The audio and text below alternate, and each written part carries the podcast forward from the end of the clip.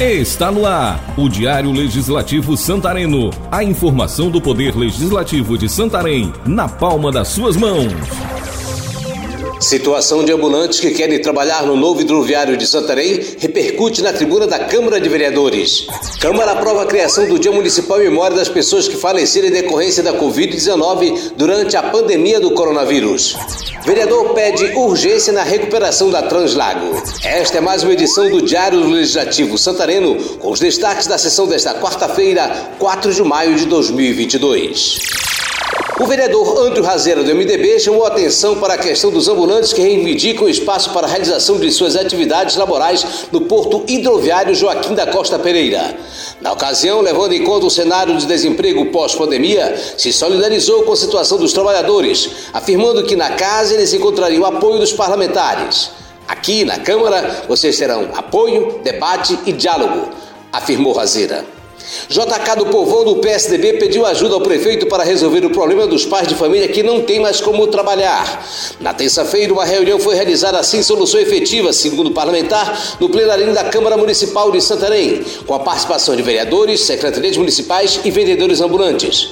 Durante a sessão, JK apresentou o decreto que fixa preços de serviços públicos portuários e disse ter considerado os valores exorbitantes no porto de Santarém, gerando reclamações por empreendedores que dependem da área portuária. O líder do governo na Câmara, Erasmo Maia, do União Brasil, disse que, com o objetivo de manter o diálogo, o Ministério Público Estadual foi acionado pelo Executivo. Segundo ele, após consulta, o MPE não observou o descumprimento de leis trabalhistas e portuárias.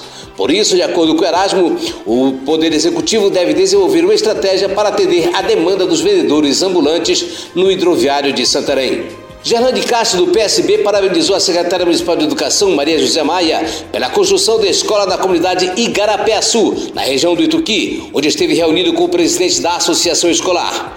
O parlamentar também entrou com requerimento para a construção de uma quadra naquele espaço. Alisson Pontes, do PSD, destacou o avanço da Operação Tapa Buracos em Santarém. A ação que mantém a trafegabilidade de ruas urbanas é desenvolvida pela Secretaria Municipal de Infraestrutura. O parlamentar enfatizou que o setor de pavimentação da Semifra conta com quatro equipes na Operação Tapa Buracos e que o planejamento executado visa atender as vias de maior circulação.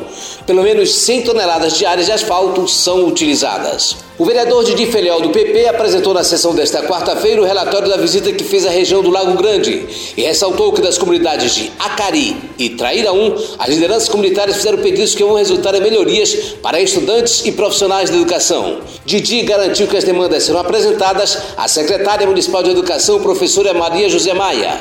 O vereador também teve aprovada indicação ao governo do estado para manutenção e recuperação em regime de urgência da rodovia Translago. Na pauta de votação, os vereadores aprovaram nesta quarta-feira, 4 de maio, o projeto de lei 3.350 de 2021, de autoria do vereador Carlos Silva, do PSC, que institui o Dia Municipal em memória das pessoas que faleceram em decorrência da Covid-19 durante a pandemia do coronavírus será em 19 de março, lembrando a primeira morte pela doença registrada em Santarém no ano de 2020. O plenário também aprovou o projeto de lei 2563 de 2021 do petista Biga Kalahari, que institui a Semana Municipal da Consciência Negra e de Ação Antirracista do município de Santarém e dá outras providências a ser realizada anualmente nas comemorações de 20 de novembro, Dia da Consciência Negra.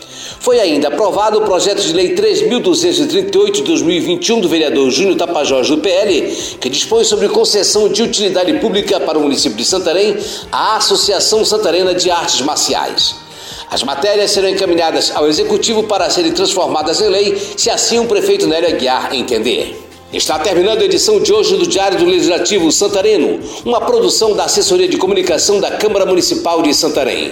Edição de áudio Patrick Pontes, roteiro e apresentação Rony Oliveira. Curta também a página no Facebook e o perfil no Instagram da Câmara de Santarém e acompanhe outras notícias do Legislativo em nosso site.